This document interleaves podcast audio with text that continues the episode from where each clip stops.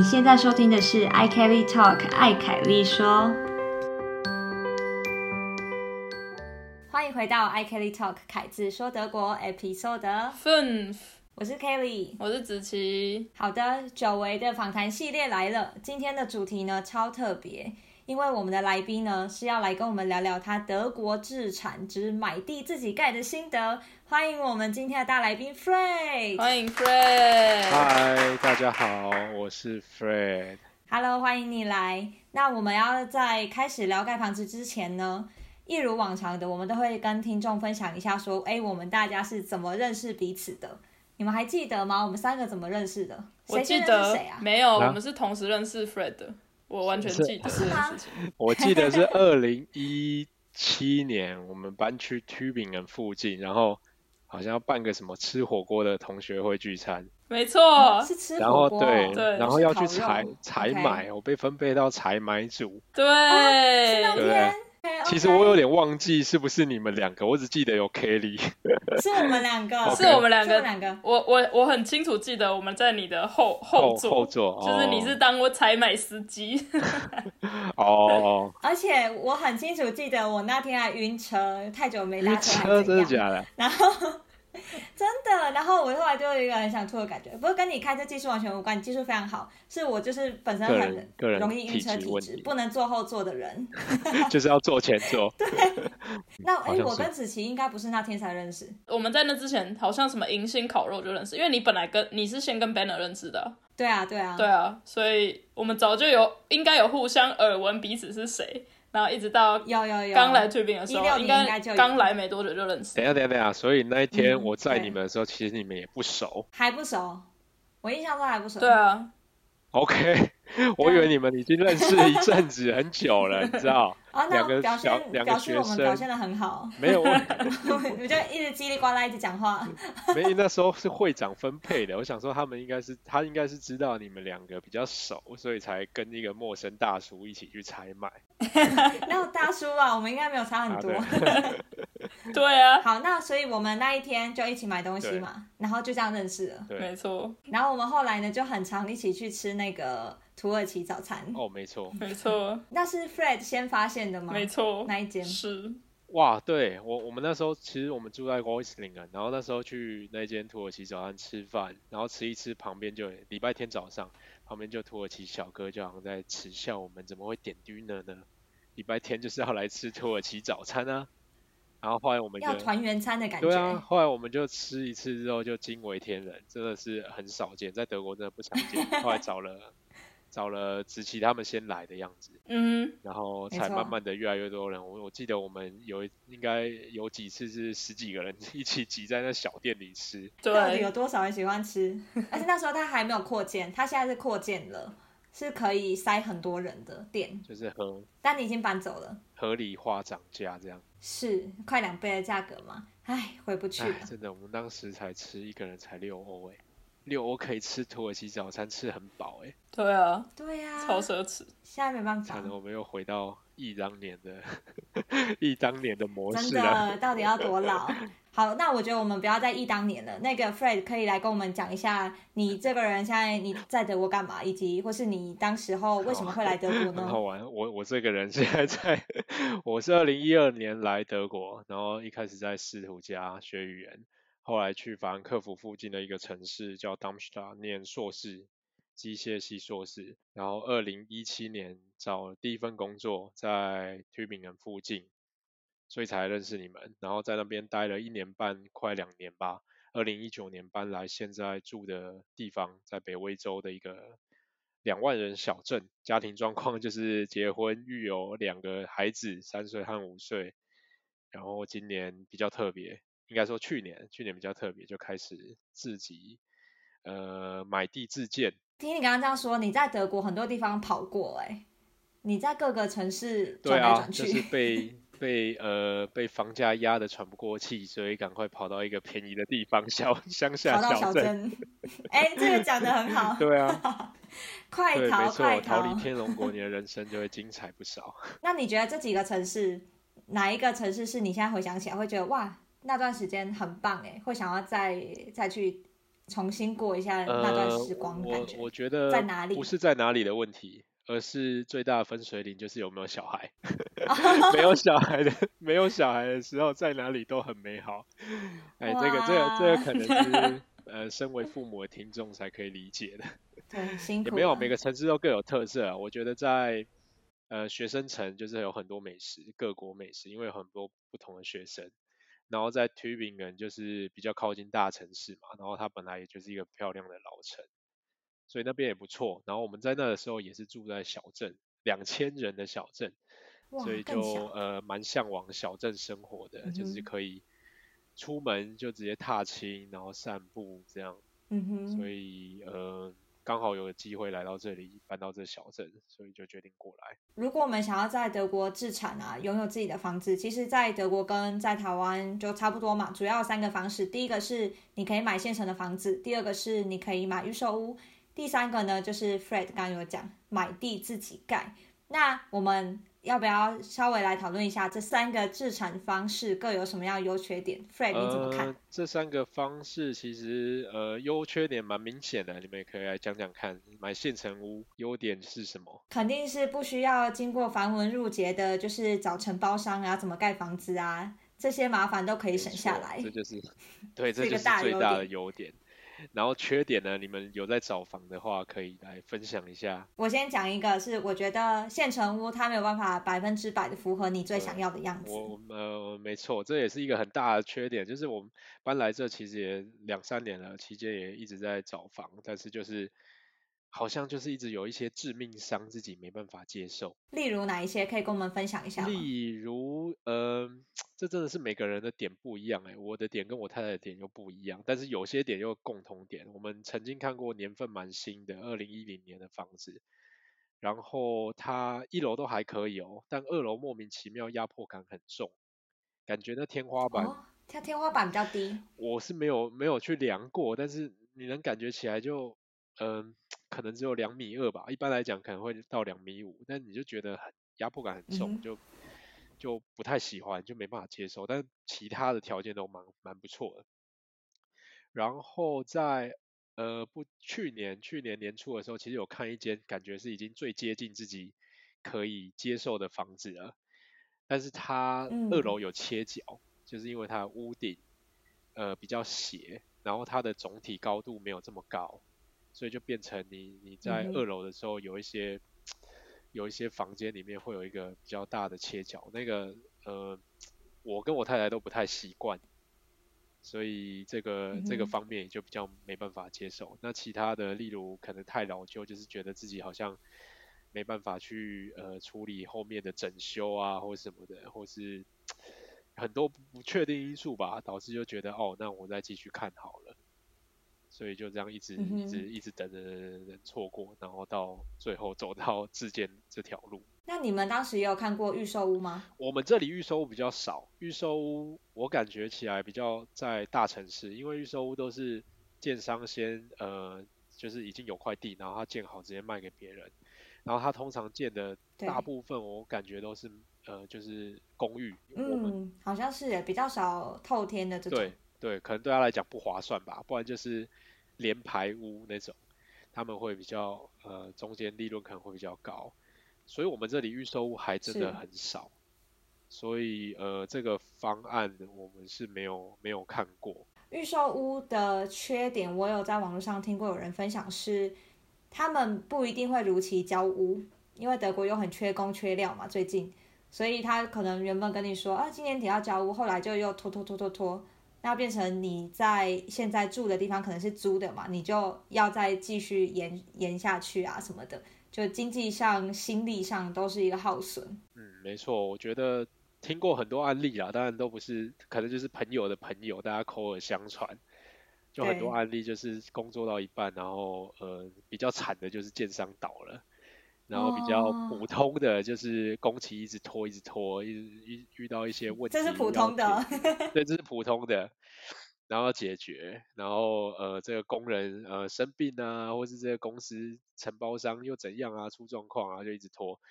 然后再来，不然就是住进去之后发现有很多问题，因为你要想象哦，一个建筑建造公司它可能它的总公司不是在呃他要盖那个预售屋的当地，所以他可能在当地要去找当地的一些承包商，对那，他可能会呃针对这些承包商没有这么长没有这么多长期合作的经验，所以中间会有发生什么事，其实也很难掌握，所以这个不确定因素也蛮高的。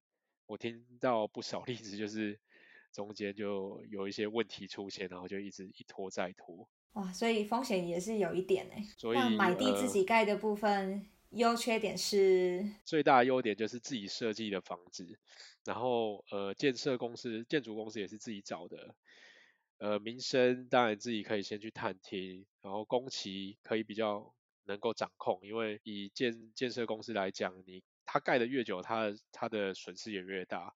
签合约的部分，呃签合约的时间也里面也会写到说，如果在某一个时间内没有盖好，其实建设公司要赔偿业主。哦，有这个，对，有这有这条合约，所以其实建设公司也都尽量会在压线内，呃，把屋子盖好给你这样。嗯，然后普遍来说的话，大概抓一年半到两年的时间，基本上可以讲说两年内会，呃，如果没有太大问题的话，应该两年内会完完完工。你讲的完工是到可以住进去的样子，还是说皮呀、什么都好？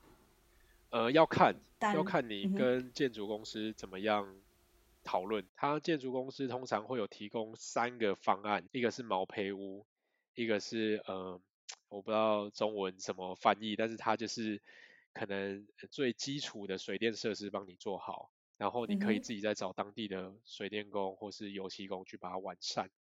然后第三个阶段是叫做 s c h l u s s f e r t i g 它基本上就是帮你，也许可以帮你到拎包入住的阶段，但是通常就是让嗯你自己去铺呃地板跟刷油漆，因为这个、嗯这个很个人化嘛，就是每个人喜欢的不同那也。可以自己做。对，所以通常这就是这三个阶段。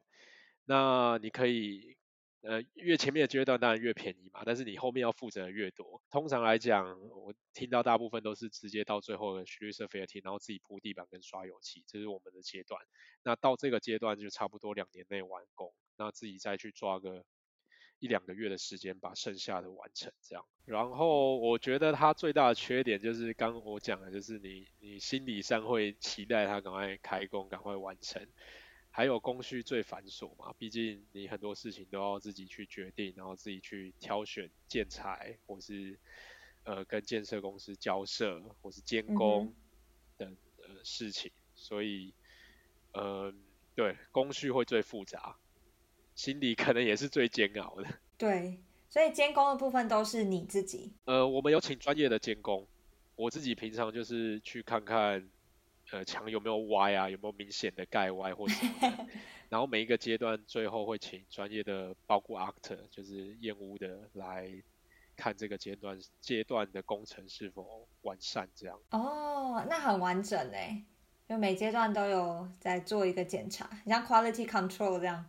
对啊，对啊，就是呃，而且每个监工的细节也不一样，有些是提供最基本的，像 TÜV 这种啊，又贵，然后只提供三次，就我刚刚说的三个嗯阶段监工。然后一些有一个在柏林的叫做呃业主协会，盖建房人业主协会的东西，他有提供他们自己一个 packet，、然后是大概六到七次，然后我们找的是当地的，我们找的是当地的监工，他大概提供八次，就是比较细节上，呃，再更细，再划分更细的程序去监工这样。然后他自己本身也是包 lighter，就是工头，所以我觉得经验算是蛮足够的啦。那听到这边，我想问子琪，子琪，如果是你的话，刚刚讲的这三种，你会想要选哪一种？如果有钱的话，我钱够多，当然 自己盖最好啊。就有自己的那个 townhouse。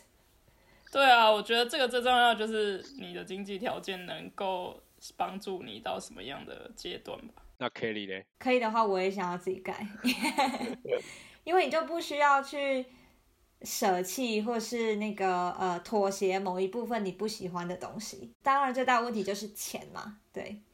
然后我另外有个问题想要问问你们两个，就是 Vono 跟 House，啊、算公寓型的一个平面这种，跟很多可能两三个楼层的这种所谓透天的这两种形态的房子，你们会比较偏好哪一种？啊，如果我有钱的话，当然是自己独栋比较好啊，又是钱的问题。这个就不一定哎，因为有些人会觉得，如果很多层的话，就是打扫麻烦啊，对啊，你住在台湾的透天三三五楼，你要 忘记拿个东西，你要爬上三楼四楼再下来。哦，你哦，你们是哦，你们说的是透天，因为我想象的是独栋的 house，它也有机会是只有一层楼的，哦就是，对，这也哦如果你 bungalow 老了那种搬到，对啊，对啊，啊，也对那哦，所以子琪的理想是自己盖，然后盖一层，然后地没有我的要很大这样。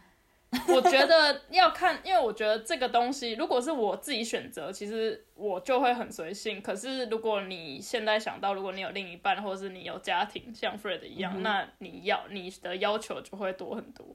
啊，对，所以两个想法不一样。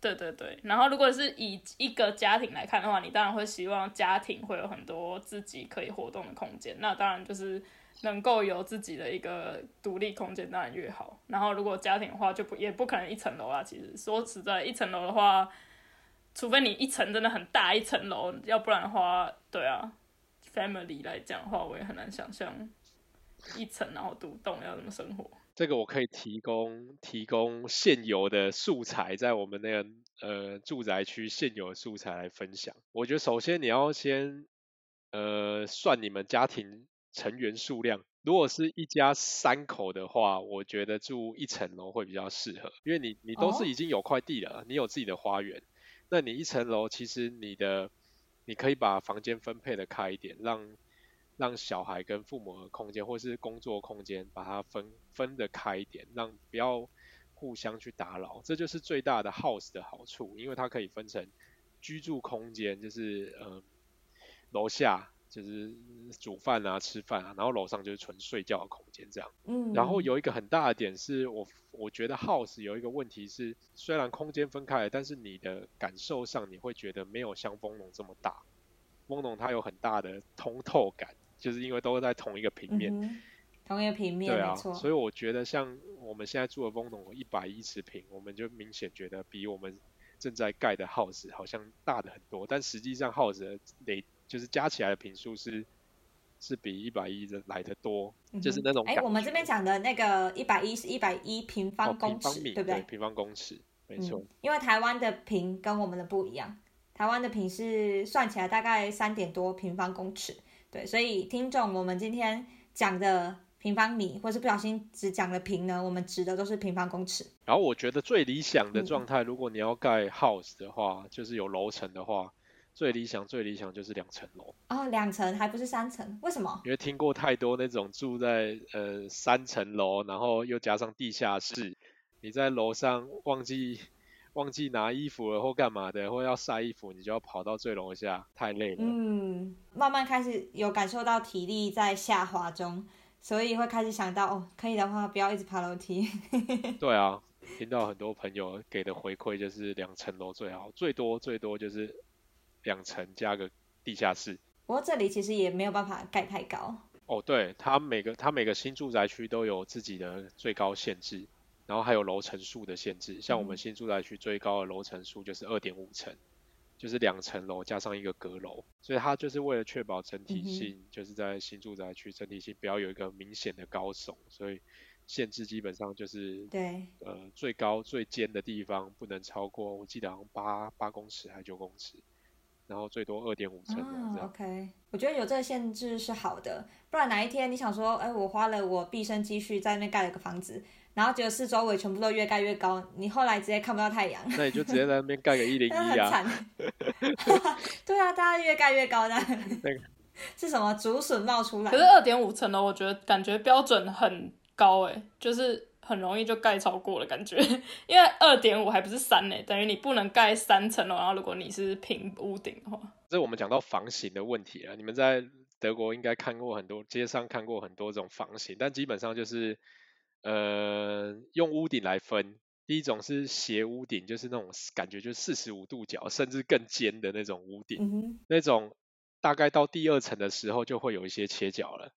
但是它的优点就是二点五层的那个零点五层，它空间相对大，它比较高，可以拿来当做工作室。第二种是 Stadsvilla，就有点像度假小屋那种，那种屋顶大概就是你们，我不知道你们有没有注意过，就屋顶比较平。可以在上面喝酒，很惬意，然后俯瞰整个城市风景。不是诶，它其实它其实算是呃屋顶比较平，就没有像什么四十五度这种斜斜很斜的屋顶，它大概就是二十到三十度之间吧。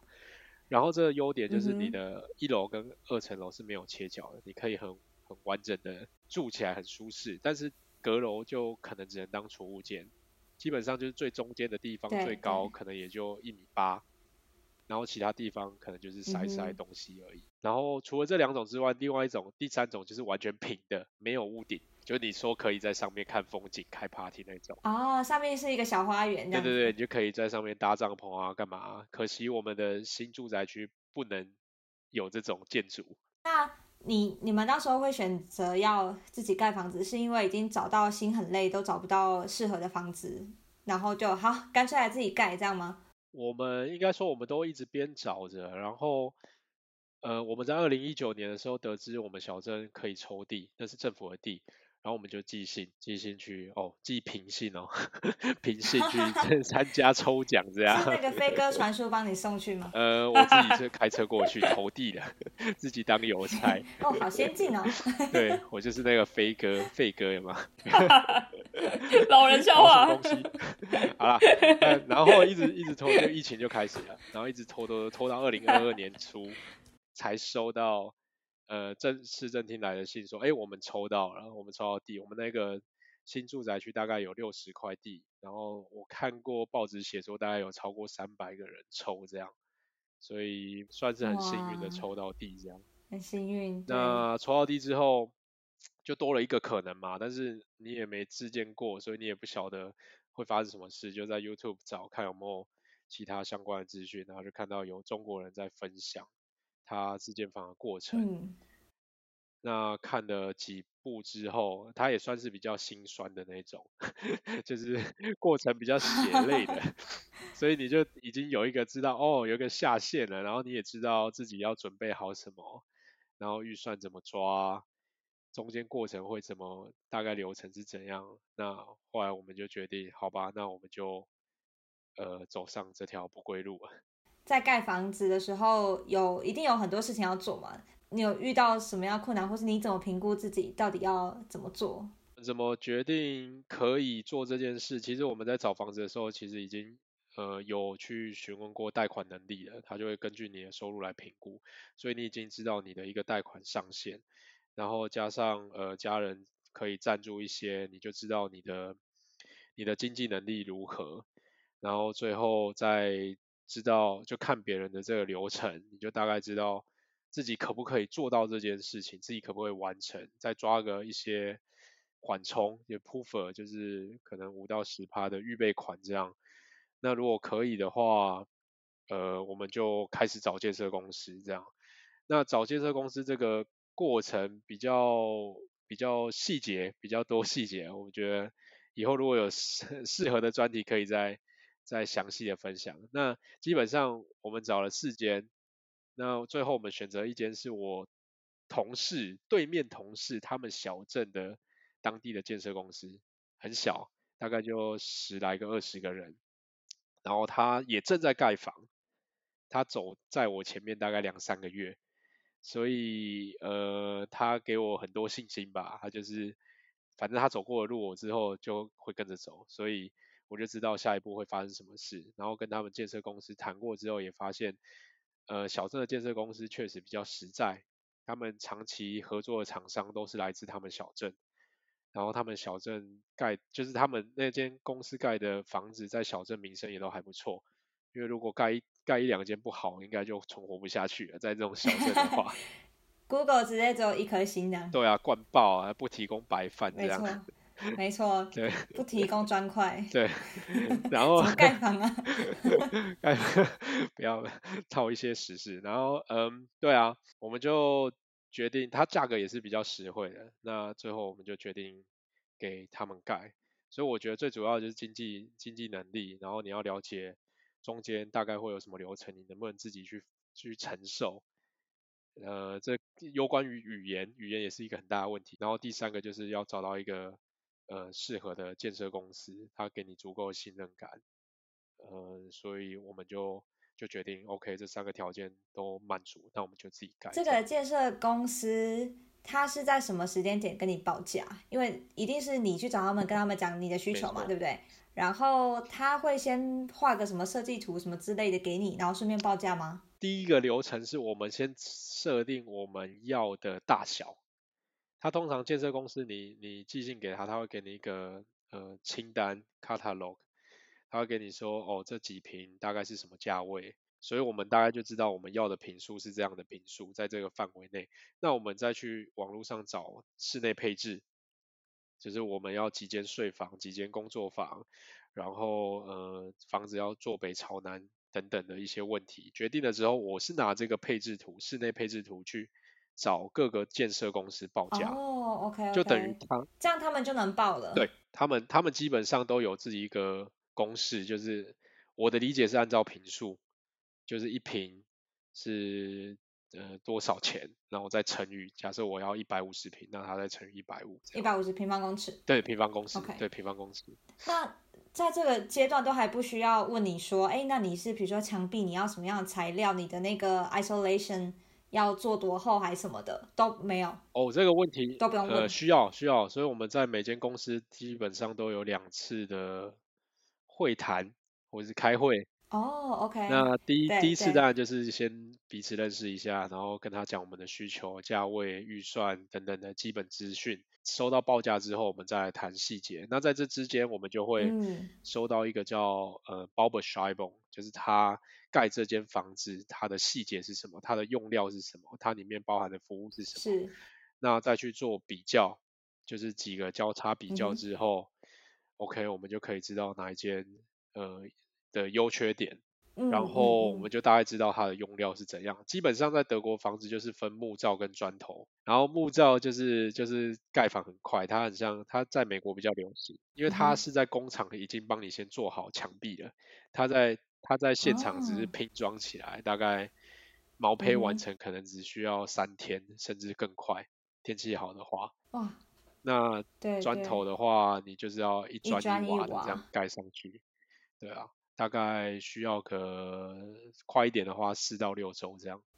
然后我们就对啊，我们就比较了几间之后，呃，知道他们的内容之后，我们就可以有一个基础去做决定的。那 Fred，你可不可以用时间轴稍微跟我们简述一下，你从参加土地抽签啊到开始动工，一共大概花了多少时间？中间大致上经历了一些什么？好啊，我可以大概简单的介绍一下。去年三月我们收到抽签结果嘛，然后过了几天就去选地，要就按照抽签顺序去选地，有可能自己心仪的被选走，所以你还要先先有有个备案。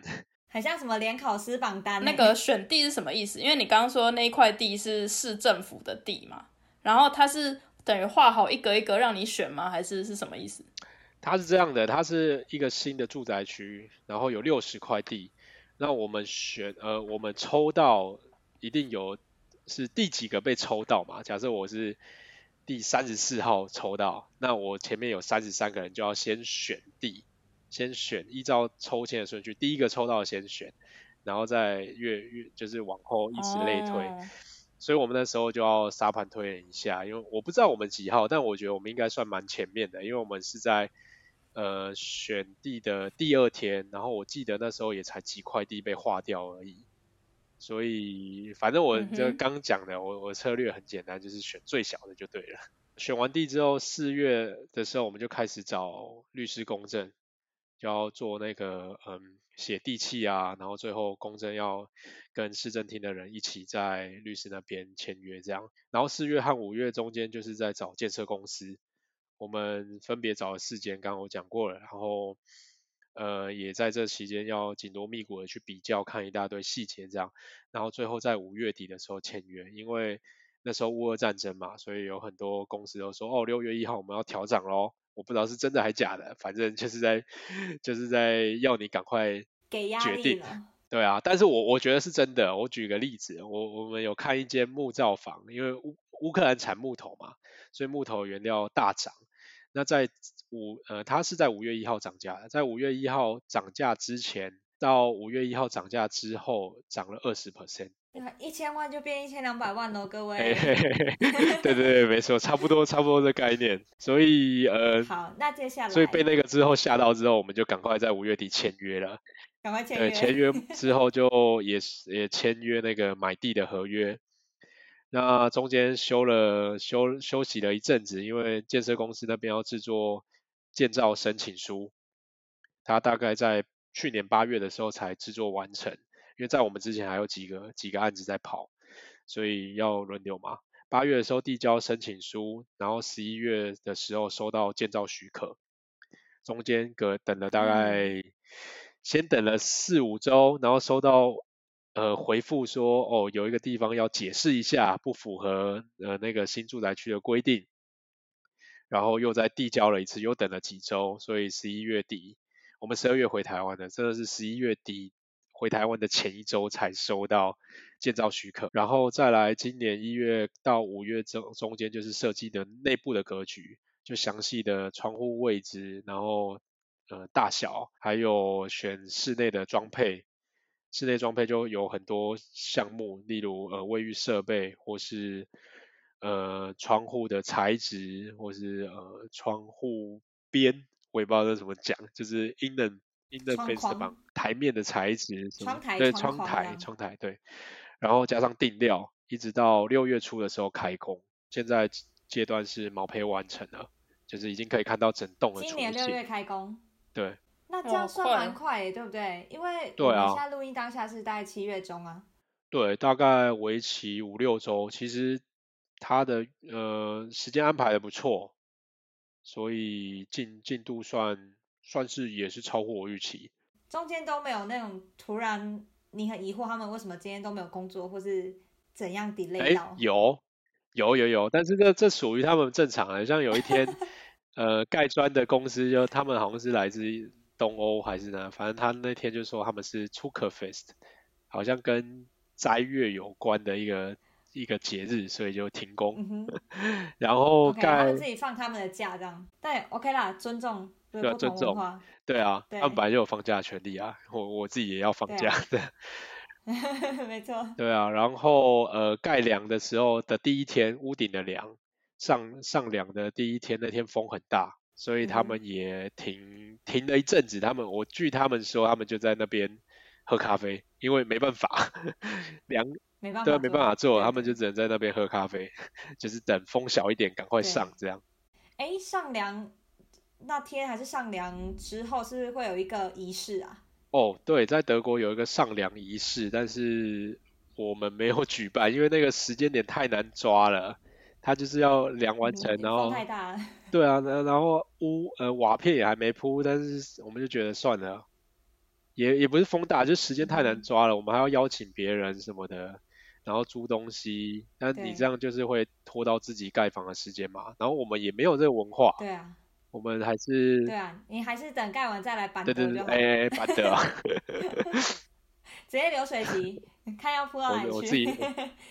还是你们的金铲已经买好了，结果金铲没有没有没有没有没有没有没有买没有买。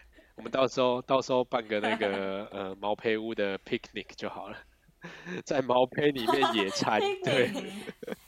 累那个累半。旁边还有工人用的流动厕所。你刚刚说毛坯已经到现在就完成了，对不对？没错。那我想问你们的呃地坪这块地的大小，以及你们盖起来的那个在台湾算建平，不过我们一样用平方公尺来讲，大概个别是多少？我们地选择是五百零五，呃，最大的有到六百五，我印象当中。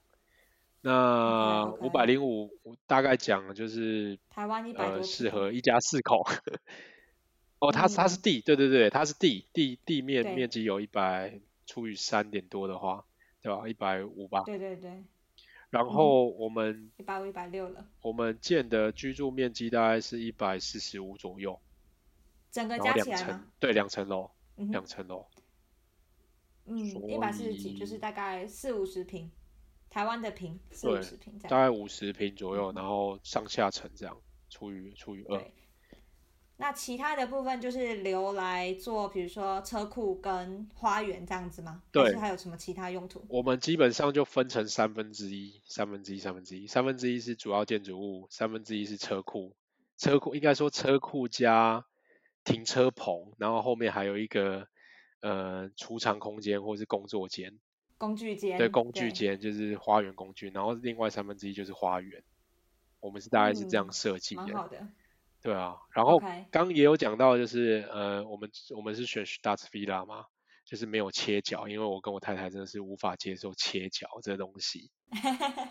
你你们你们可以接受吗？我我就问，切角的意思是对，斜斜屋顶就是你在某一些 Dutch cake，你在某一些地方你站不直，你必须弯着走路，或是你你如果在刚好在床头的地方，你你坐起来会撞到头之类的。就你家现在这样啊，子琪，你的房间不是有一部分有那个？对啊，我我们现在状况就是这样啊，当然很很不方便啊，就我自己觉得，那你未来会可以接受吗？如果自己要买房或盖房子，我也觉得尽量可以避免。可是因为像 Banner 他有一个亲戚，他们的家呃应该不是自己盖的，他们应该是找到买一个房子，然后那个房子的阁楼是就像 Kelly 你刚刚说的，它是你刚刚问的是它可以当一个房间的，所以它的呃阁楼那个屋顶够高到你是不完全不会碰到那个切角，那种我就觉得还 OK，、嗯。就是你要当房间也可以，你要当仓库也可以。但对我可以理解 Fred 的不能接受，因为而且我们又是台湾人，就是根本就嗯没有住过这种房子对啊，我们可能会觉得那风水不 OK，对不够方正。对啊，对，我我我发现，我自己是啊希望，如果有这种切角的话，不要嗯低于我的眼睛，哦，就是稍微 OK，边边还可以，但是低于眼睛标准很低耶，很容易高眼睛吧？可能我真的我很怕我找不到房子，所以我标准先降低。没有可以的话，还是不要有啦。最好的话，但如果真的要有的话，嗯，讲到这个切角，我就很想问 Fred，就是你像你刚刚你选最小的地的那时候，我就想问你说，除了切角以外，有没有什么东西是你以台湾人的角度就是特别有注意的？比如说风水啊，比如说就是你知道要面向哪里这种问题，后面有靠山什么穿堂煞什么煞的。对什么对挡煞什么东西要开门不能见明火，我就是我就是一个煞气，我不管他们。煞气 A afraid，对，煞气 我我没有还有那个万煞气耶 煞气万。哎，不要再透露年龄了。哎，我会听这一集，听这集会听到现在，应该都要该笑一下吧？这外国人就！听不懂。哎如果有高中生啊听不懂怎么办？他对啊，好，不要不要再 卖卖卖差卖差 卖煞，好卖差，没有我我我个人没有什么太大的介意诶，我主要我发现他们有一个点，因为他们都有花园，然后花园最好的方位就是在南边，因为南边是日照最多的地的地方。那这个东西我完全不懂啊！当初在跟建设公司谈的时候，他就觉得很奇怪，为什么我们会学花园不是安排在南边？只是有些东西真的是我们没那文化，没有去想过。那没想到，对，对啊。因为台湾那个要避免南边啊，热死哦，对，西晒还是什么的，一对不对？直照，一直日照，冷气电费超对贵，对啊。回到回到刚刚那个，回到刚刚那个切角问题，就是 Kelly，你我们应该说，我发现我们也有讨论过，就是德国人很可以接受，因为他们生可能就是在这种有切角的家庭长大的，这样很奇怪，有切角的屋子长大的，所以他们可以很可以接受这件事情。但是我们在就是公寓长大，真的就能不要就不要。就是我们会不想要在家里走路，还要想说哦头要撞到了这样，对啊，就而且很奇怪的感觉。而且还有一个问题，有切角代表你是顶楼，顶楼代表很热或是很冷。对，嗯，对啊，所以我们那时候就是觉得有一个阁楼先当那个中间的温度缓冲区。把那个热气先隔在上面。对啊，而且有切啊角的那个那个地方，你要买什么任何家具，什么感觉都超麻烦的。对，没错啊，那边就小孩房喽。要定制的。对啊，我知道切角放什么东西最棒，放马桶，反正你都要坐着，那你可以放床啊，反正都要你就刚好在切角处。哎，没有，你坐起来的时候会撞到头，没有，都要用就是要爬爬到床上去那种。用爬可是谁会在的，匍匐顶前进楼。放一个马桶对啊，谁上厕所还要去顶楼，那就会一直憋尿我，都尿出来。哎，也是哦会有，健康问题。好吧，放床好了，放床好了，可以用匍匐的上上上去床上这样。对，匍匐前进呢、当兵。好，那我要来问下一个我很有兴趣的问题，就是你们房屋内部的格局大概会长怎样？你们说你们是盖两楼，对不对？所以一楼、二楼大概有什么？呃，客厅在哪？厨房在哪？睡房在哪？OK，现在需要大家一点想象力。我好们，现在面对的是大门口，大门口一进去是一个长 你是什么魔法师？还要叫大家闭上 煞气耶不是老吗催魔法眠师，煞气耶不要再魔，煞气不要再了。煞气了。好，不过大家还是闭上眼睛。对，闭上眼睛，然后先打开门就是一个长廊，左边第一间是机械房，就是一些暖气设备啊，洗衣机、烘干机，然后再往前走一点的左边是客用卫浴，就小小间的，哦，还有客然后右用卫浴边。是，对对对，右边是客客房，但以后也是我的我的工作房，然后再一直走一直走，就是一个大的，也不算大啦，就是刚刚好的客厅加餐厅。然后还有一个半开放式的厨房，我们有用玻璃隔间，就是把它隔起来，玻璃拉门把它隔起来，怕油烟太大。这是楼下格局。然后在呃长廊的中间呢、就是要快到客厅的地区，右手边是楼梯往上走。那往上走就比较单纯了，走到楼上，你正对面就是浴室，然后左边两间房间，右边两间房间，That's all。哦，楼上还有这么多房间。哦，对啊，因为呃，我跟我太太都想要各有一间工作室，所以楼上除了三个睡房之外，还有一个工作室，就等于四间睡房。哦，我刚想说，所以是预计还要再升几个吗？呃呃呃，不排除中乐透的可能性。哎呦哎呦，没有，我说真的中乐透，真的中乐透哦再再来考虑。好好好，没有，主要主要是考量到，因为那时候我们有考虑要卫浴大，还是要多一间工作间。嗯，后来也是参考朋友的意见，说卫浴大真的没有什么太多用处，对对，就是刚刚好就好，不然也是是生灰尘。那我们就不如把这空间拿来再多隔嗯出一间工作间，大概十二平米这样，嗯，当一个楼上的小客厅、小工作间这概念。对，蛮好的。而且我刚我刚听你这样解释，我脑中是真的很有画面，我完全可以想象得到里面的格局是怎样。对，哦，你有好好闭眼睛吗？我把我的那个视讯不是先关掉吗？假装闭眼睛。有被有被有被施魔法了，那这样上下加起来，这样总共几平方公尺？百一百四十五平方米平方公一百四十五平方公尺。嗯哼，然后花园花园的部分是在房子的哪边？对，呃，这又需要想象力了。我们我刚刚说的各三分之一嘛，中间的三分之一就是主要建筑物，当然不是这么准确的三分之一啊，但是就是大概三分之一的位置。右边的三分之一就是主要建筑物，右边的三分之一是车库加车棚加储物间，然后主要建筑物的左边三分之一就是花园，面对建筑物的左边是吗？，对，面对大门，面对大门主要建筑物的左边，然后我们是在呃边角，应该说我们我们就是会有两条街的交汇处，十字路口边角的地，嗯哼，OK，就是我们我们左右我们是某两边有邻居，但不是被夹在中间的那个感觉。嗯，我觉得这这个比较好哎，我也会希望是这样，嗯，对，因为视野比较辽阔。呃，对，因为我们那时候也在挑，就是如果被夹在中间，它虽然有法规，呃，要距离隔壁一定要三公尺以上或什么，但如果不是主要建筑物的话，其实只要一公尺。就假设你的车库，别人的车库可以距离你的边界一公尺，那其实蛮近的。所以我们那时候有避嗯免去挑那种中间的地。然后我有个问题啦，这又是有点文化差异的问题。你们喜欢大花园吗？我现在喜欢哎，你现在喜欢？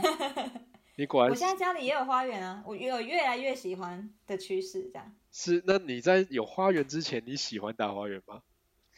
也没有哎、因为我对花或植物很不了解啊。哦，但现在就觉得有越来越了解，然后也觉得很疗愈。有一些好可能那压力越来越大，就越来越喜欢看大自然啊、放松啊什么的，是这样吗？嗯，有可能，但是但是会需要很多工作吗？在春天、夏天这种草急速增长的时候，我觉得要看你有没有种吃的东西。如果只是观赏用的话，可能工作量少一点。如果你有种吃的，那就麻烦啊、因为你冬天之前你一定要翻个土啊，然后那个呃要种之前又要再翻土，然后还要养一下你的土，要当个肥沃嘛，才长得出东西，哇，我听到头痛。就会真的比较麻烦。我站在 Fred 这边，能能省则省，我老老娘已经很忙了，还跟你弄啊、花园。真的，没错，而且其实 Kelly 像 Banner 他们家的花园是纯观赏用的花园，对，超级大。然后这几年开始有种一些可以吃的东西，可是真的也要花很多时间在浇花、除草什么那些上面，所以我觉得大花园真的，如果有花园当然好，可是不需要大，我自己觉得。就刚刚好就好，可以放得下烤肉设备就好了。对，可是我有我有跟 Ben 讨论过这个问题，因为他自己觉得有大花园的好处是他自己以前童年的时候很开心，啊，就很有地方跑，养养个养个牛这样，太 大太大，牛吃 也没有到那么大，那已经是农场了。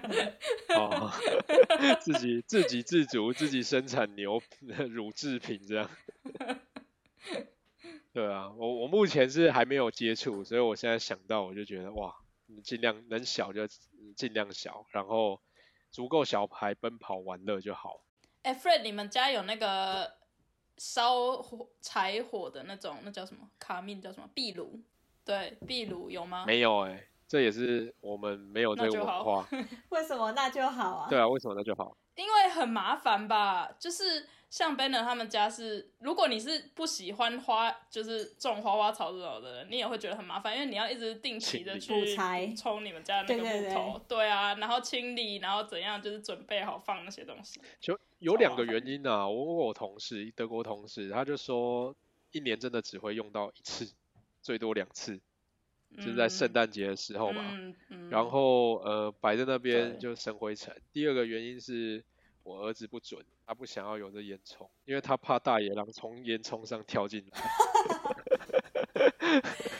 真的啊，真的啊，那时候 大的还是小的说的？大的啊大的，那时候才四岁吧。他说不要！不要不要木头房子，不然木头房子会被吹倒，然后不要烟囱，烟囱大野狼会从烟囱跳。三只小猪没看太多，就 知道爸爸都给他看什么经典故事。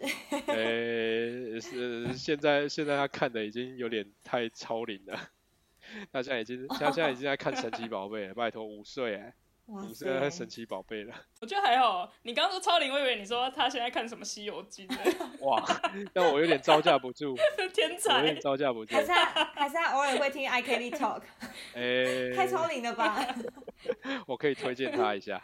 对他现在看神奇宝贝讲那些神奇宝贝讲德文，我都不知道那是什么。拜托，我只知道小火龙妙蛙种哦还用。德文讲，你要怎么跟他讨论、新啊？的一代我也不知道是什么哎、全部都新的神奇宝贝，对啊，超然后火困难的。箭队我都不晓得那德文叫什么了。没办法，只能靠同学。真的只能靠同学了。对，好，那那个 Fred，你们现在盖房的进度就是毛坯完成是吗？对，没错，毛坯完成。那接下来是什么？接下来再来就要等窗户安装，然后一些水电的水电的安装，然后呃装暖气、灌水泥，然后呃墙壁什么的，巴拉巴拉巴拉，可能大概还要再四到五个月。那这一些的进度，就下一步是谁要进场？建设公司他们会有人去抓这个进度，还是说你要自己一个一个打电话哦，我我建设公司，因为建设公司已经包办到呃最后快拎包入住的阶段嘛，所以他会给我一个 time plan，、嗯就给我一个时间表。，OK，哇，这样很好。对，但是它上面也写了，就是有一些嗯中间有一些东西我必须要及时的做，不然会影响到工期，工期那个后果就要自负这样。嗯所以我也必须，我也有一些任务我自己要要去完成，要约的约对要呃有一些会议要开的，要自己主动去做这样。但至少有建设公司在，你会心比较安一点。至少他告诉你说哪个时间点你要自己特别注意哦。也诶，我觉得这这这又牵扯到文化问题啊。我觉得德国人他们很认为，觉得我把这件事情交办给你了，然后自己去安排时间，他不会再提醒。哦，就就是就讲一次而已、啊。是就是他他他他，因为他毕竟给你那个你的时间表了嘛，那它上面就会注记说，哦，你要什么，你这这个是你要负责的。然后他不会嗯跟爸哼妈一样，还在时间快到了提醒嗯。你、啊，你该做喽，这样。对啊，他你就上面。对啊，明天要考试喽。那个牛奶喝了吗？之类的，袜子穿了没？这样，所以就是基本上，那种我是一直都在讲我儿子就是这样，然后 然后 对唠唠叨叨提提醒、疲劳轰炸，我就就是要记得那些时间点啊，所以自己也要有做好一些时间上的安排。很好。那我特别想问，你现在就是等于看着你的房子这样子一砖一瓦，真的是一砖一瓦这样盖起来，然后你又是一家之主嘛，你的心情怎么样呢？可以跟我们分享一下吗？嗯，蛮蛮难讲的，因为我觉得存在着主客观的问题。我我自己是主要参与人嘛，所以我会就像就像我自己长大，我不觉得我改变了什么，但是别人很久没见了，就会觉得哎，你突然怎么长大了之类的。所以我就是看着他很平常嗯心的在、哦一个一个事情接踵而来，我就处理掉，处理掉，处理掉这样。但是对我太太来讲，她毕竟可能一个礼拜或是两个礼拜才去一次工地，她就会觉得哇，怎么又盖好了？哇，怎么第二层盖好了？哦，屋顶屋顶好了，她就会觉得比较有那种呃兴奋感，就是比较有期待感。但是我我个人就比较平常心面对。那我觉得蛮，截至嗯目前状况都还可以，就是呃没有什么太大问题发生。我有听过有朋友就是很多问题发生，然后他最后只觉得赶快完成好吗？赶快完工，然后最后问他开不开心，他只会觉得哇，过程好痛苦。就像当兵一样，男嗯人当兵就是当兵中间过程当中很痛苦，但当过完就会觉得哇，可以讲满嘴这样。可以讲一辈对啊子。，可以讲满嘴，对，然后叫你再做一次，哎，不要，不好意思，对啊，所以存在着主客观的差别，我我是很平常心面对，然后也希望一直平常心下去，代表一切都顺利这样。那接下来问一个稍微敏感，看你想不想讲，你呃能不能跟我们透露这块地的费用，或是你那一区的一个地地价？价，呃，在网站上其实都看得到，有那种房屋的网站，但我可以这边讲一下，我们这边毕竟是属于小镇地方，所以跟城市比起来会便宜蛮多的。那大概是坐落在两百左右每平米，就是每平方公尺两百多，每平方公对尺两百多欧元，两百多欧大概六七千块每平那方公尺。在在更乡下的地方，又有什么嗯几十欧的，几十欧也没平，那那可能就真的是可以养牛，花园养牛。城市的部分我就真的不知道了，应该是好几倍，甚至十倍、二十倍吧。好，那能不能简单分享一下，大概盖个房子有哪一些什么费用？可以在这大概分几类来，就分几个项目来讲，让大家如果未来有想要自建房，可以先抓这几个项目去抓一个预算。那第一个就是地价和税，税每一周都不同，所以呃你自己去网络上查就知道自己要缴的应该算购地购买地的税是多少。然后再来是每一帮每一周不同嘛，对，不是每个礼拜不一样哈。不是不是不是不是不是那个 批批发价，那个周因为跟买菜一样，不是不是不是对，然后呃屋子本身，屋子本身你就基本上去跟建设公司谈的时候，你就会知道。然后自己嗯呃、哼还有一个叫 b o n a m Costen，它很容易被忽略，但它其实也蛮建筑附加费，对附加费用，它其实它不属于在建设公司内，但是建设公司通常都有自己合作的，例如打地基的呃 Tiefbauer 那个叫做我也不知道，就是打地基，对打地基的人 那第二个做量测的人，量测费用，然后呃还有呃做下水管线的人，就是做一些排污水管以线，还有每个它有污水槽、雨水槽这样，然后还有监工，监工这个就是看个人啊，有些人觉得呃我可以省这个费用，或是自己有相关经验，或是有认识就可以省。那、嗯。我这里讲一个大概范围，大概是包 name cost 大概是三到五万欧。刚刚讲那几个不同对对对的工序的整个费对用对，OK，，其实最大的项目是打地基跟下水管线，那个就占了大概嗯。有百分之七十，我觉得七八十。OK，那呃，有些这我是我这里写三到五万欧，因为每个建设公司、建筑公司发呃的报价不同，还有你你你的机械房的位置也有也有切也有关联，或是你的水管线要多长，这这很多很多因素，所以我只是讲一个最低可能嗯。三万欧，但是最高无上限，你要弄个你要弄个迷宫也可以，然后再来是室内装配。室内装配其实每个建设公司它都有自己的标准装配，就标准的水龙头、标准的呃水槽、标准的呃窗户，但是基本上这标准的都不标准，不会达到一般人的标准。对，就要在自己加价，然后做成你要的样子。好，没错，那在这里面最大头应该就是呃电工、插座数量，还有开关，还有你要不要 smart 嗯 home，诸如此类的。嗯，那我这里抓个，我抓个呃保守一点，大概两万到三万欧。不要觉得这数目很大啊，但是你把它平均分到很多项目下来，你就发现，哎，我什么电工又加个几千欧去了，然后卫浴设备嗯又加了几千欧去了，然后铺瓷砖也加了几千欧去了，所以加一加，其实要准备个大概两到三万欧去处理这个，除非你今天说哦，标准就是标准的我就足够，我就满足，那我那就可以省这笔钱这样。对，然后呃，室内还有一个比较贵的是厨房 b o k u 嗯哼 b o k u 的话，几千欧到几万欧不等。看嗯，个这个好像就是要真的看人，对，看你的需求是什么。对啊，你就是去找你附近的卖厨房的去谈一下，然后看一下那边的呃样品大概多少钱，然后再来是嗯车库，车库也有分很多种，就是呃已经呃金属板的车库或是盖砖呃砖头的车库，这些价格就会变化很大。我那我大概说大概是两两万到五万欧之间，就看你用的材质。然后呃再来是地板跟油漆，这个就是抓个材料费，不不算人工的情况下，人工你可以自己来的话，大概抓个五千吧，就是以一百我们家这样一百四十五平米左右的话，大概是五千嗯，五千欧，然后再来就是家具和灯具，还有搬家费用，这个就是也是最少零，你如果全部都从旧家搬过去，最多嗯上万都可以，对。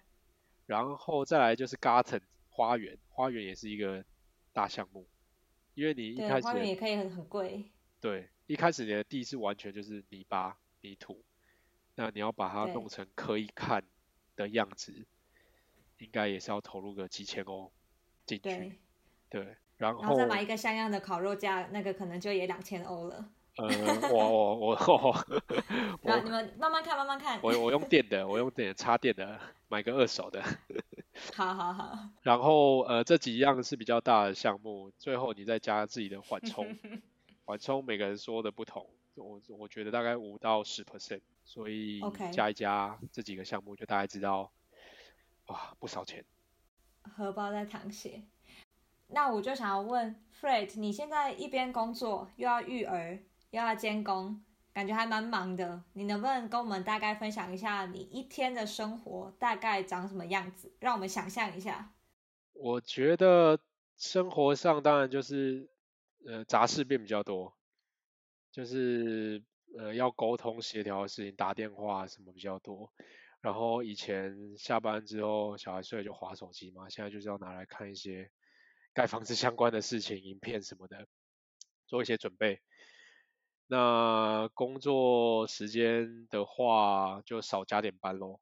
这里德国比较好部分就是，呃，主管也可以体谅说，哦，你正在盖房，因为他们可能也都有这个经验。那所以我就少加点班，早点早点去，早点走。像呃我同事就是我们主管小主管，他去年还是前年他自己整修自己的房子，他基本上就是每天六点半到，然后一点半两点就回家，回家忙忙忙忙忙到晚上，据他说玩到忙到九点，然后睡觉，隔天再这样日复一日，然后礼拜四礼拜五偶尔就休假，就是把他之前累积的超超呃超出的工时把它休掉，大概为期了一年吧，所以呃就是时间上工作就不要加班，然后早点走这样，然后下班就去开车去监工，去工地看看看。呃，对啊，我刚刚讲的墙有没有歪啊，就是一些简单的检查，然后看一下进度，你觉得大家比较知道哦哪时候会完成，然后有什么问题可以及时的问问工头这样。然后我我觉得这是一个长期的事情啊，动辄就是真的开始开工之后，动辄就是六个月的事情，所以有时候会比较忙，有时候会比较闲。那像今天，今天就有个约。早上八点半就是看跟卫浴设备商在现场看，呃洗手洗脸槽的高度啊，马桶的高度啊什么的这些，所以就是中间会出去去工地两个小时，然后回来再继续上班这样。那我觉得现在可以 home office 就好很多，就是以前可能就要请半天假，现在就直接离开两个小时，然后回来再继续上班这样。所以呃适应一下啦。一切都还还还可以调整，那妈妈也就是比较累，要比较多照顾小孩部分这样。你现在盖房子到目前这阶段啊，你会推荐目前在德国奋斗想要自产的大家选自建房这个选项吗？我觉得如果你真的走投无路的话，你真的就是一直看都看不到自己能接受的话，那刚好有又有这个机会，我觉得你可以来，嗯。跟我报名，然后缴个报名费，我跟你讲一些细节。跟你一起转职成那个 杀气的，对，杀气的魔法师这样。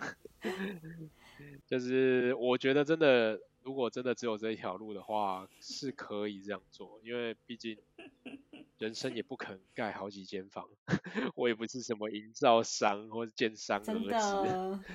然后嗯，可以有这机会自己设计自己的家，是不错的，就会觉得说。呃，再苦也得自己吞，再不完美也得自己接，也得自己接受这样。没错。但是我觉得截至目前都不错，因为我自己就是从事机械设计，所以我可以自己画三 D 图。哇，很大的优势。所以呃，在对啊，在设计，其实网络上应该有一些简单的工具可以做到啊。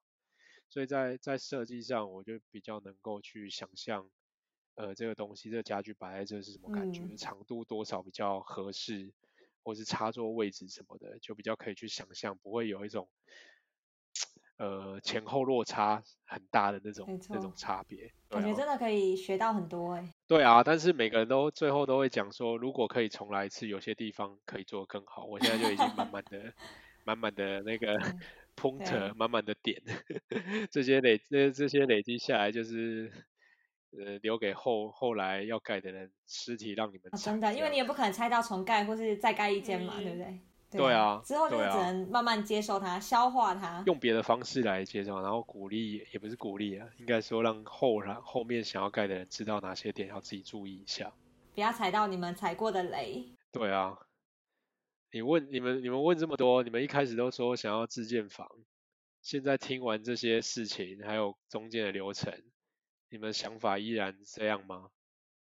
我觉得应该还是一条可以试试看的路，但是我可能会觉得要多准备一点时间，还有钱才能做。刚刚一开始讲的是，如果不呃排除所有经济条件的话，我会选择。可是。当然，目前的我不不会了，因为就像凯莉讲，经济条件还有目前生活状态不会。我其实连就是要自己买房这件事，我到目前为止都还没有考虑过，所以更不用讲要做一个那么浩大的工程那你们有去参加七一六大游行吗？要要回到台湾才能参加。再飞回台湾去凯道居住正义。突然，马上。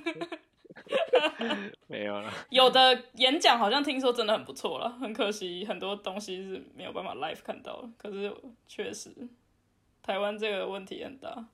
但在德国也很大。现在对啊，我自己觉得新盖房子它的成本真的压不下来，对对，所以它 CP 值也许没这么高。我觉得最高的 CP 值是新古屋，就是大概十年到二十年的屋龄，因为十年之内要卖的话税要很高嘛，所以通常大家都会等到十年。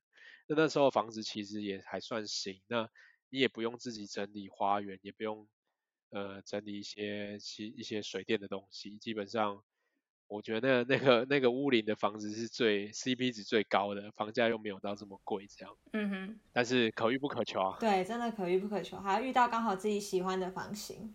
最近应该说从盖房开始就追踪一些盖房的人的 IG，然后就是有分享一些呃他们的失败的经验、惨痛的经验，或是要提点大家要注意的地方，我就会一个一个反复的 check，看自己有没有踩到这个东西。对，但是他第一个，你知道他建议什么吗？不要盖房。不是，第没有啦，你这你这样跟第一第一天到德国就买建议买机票回家一样。对对对，就是这种概念的。建议你现在直接飞回家。对啊。不是他第一个，他第一个建议你要盖房，绝对先不要有小孩子啊、真假？因为小孩子会变得超级复杂，就是你很多，就是你要做很多事情都要等他们去去幼稚园，然后自己个别请假啊，或者什么的，才能好好的去考虑没错，或是挑选。对啊，但是当然有了就有了有另外一个方式啊。哦，我觉得有前人的经验真的很重要哎，因为你如果能听，你等下你是在讲你是在讲有钱人还是有啊钱人？又是谐音笑话。我刚刚没有想我到我要哎澄，清哦，我是前人，我是前有人。像 Frey 这样子以前前辈的人的经验，both both，对，但其实两个都是对，就是可以避免自己踩一些要花很多钱才能买到的经验。对你可能有今天听到 Frey 讲的一两个点，哇，你直接口袋省了五万欧元。那请把这五万欧元的百分之十汇给我。对，然后我一一趴就好了，一趴哦一趴的谢谢。哦，一趴一趴也可以累积。对，一趴 我。这边，对对对。好，对我我这这很重要，我我就刚讲的，这里面还还太多细节，太多太真多的感觉每一点都可以开一个小气话出来讲，对啊，所以呃，好，开班授课卖钱直接开班赚回来，线上课程啊，现在最流行的对，开开个线上课程，OK 的，八堂课要你看你要卖多少？不好说。那个听众可以呃留言多少钱你会买，先做一点试调。第一第一堂课十欧，第二堂课二十欧，第三堂课直接一百哇，欧，还有这种我已经哦，听到一半了，不然不听完。头洗一半，跟盖房子一样啊，都已经开始盖了，就不能不盖完。没错，就是最后一句偷袭下去了，得洗干净啊。没错，好的，啊今天很感谢 Frey 来跟我们分享这个超级超级无敌珍贵的经验，因为我们一般人呢是到目前是没有这个经验的，对，所以真的非常非常感谢。然后我很期待可以继续 follow Frey 家的盖房进度。也许之后有机会做一整集的，可能在 YouTube 之类可以搭配房那个影片给大家看。Frey 会有意愿吗？哇，那我不就是要把我家整个让大家一览无遗了？house tour 啊，House tour 一下，那那一定要线上课程啊，不能不能让大家不能让大家白白看要配。要收一点钱。就那个 house tour 看完之后呢，我们就会说那个下面连接呢，解锁更多的什么哦，什么精华这样子，依然家徒四壁，没有东西。太惨了，只能看看煞气哎，魔法师能不能变出魔法？没错没错。对啊，有有机会可以好，我聊。们后面讲的非常多的批花，对，有机会的话，希望可以再继续邀请 Fred 来分享他们家最后会盖成什么样子。希望预计是一年后就要可以搬进去了吗？还是预计哦？没有啦，预计明年呃快一点的话，今年年底，然后或者是明年年哦初，完工完工，但是搬进去可能要在明年三月，希望可以入住。对，完工后你们还要开始什么家具啊什么的，还要弄。对，啊，组装啊，然后油漆、地板，需要人力，对啊，需要人力啊。有什么假期可以来看看我们啊？可以啊，圣诞节全部在家集合。记得在记得带男丁啊，不要只来喝下午茶。可以可以，哎、我跟子琪可以帮忙带小孩好不好？帮你们把那个刚才讲的那个第一点因素哦排直接除掉支开，那来来的单位是、你就可以好好工作 来的单位是至少五天哦，提供提供那个时数，homestay 对对打工换宿啊。对对，没错，可以考虑，可以考虑。那个呃，大家直接留言报名好了，会收到一堆那个 applications，结果还是要跟我讨薪水，好像在求职一样，保姆。求职对，履历要先寄来。对啊，好，那我们这一集就先分享到这边。再次感谢 Fred 来参加这一集的录音，然后也感谢大家的收听。那大家有什么想法都欢迎留言给我们哦。我们下集见，拜拜，拜拜拜拜。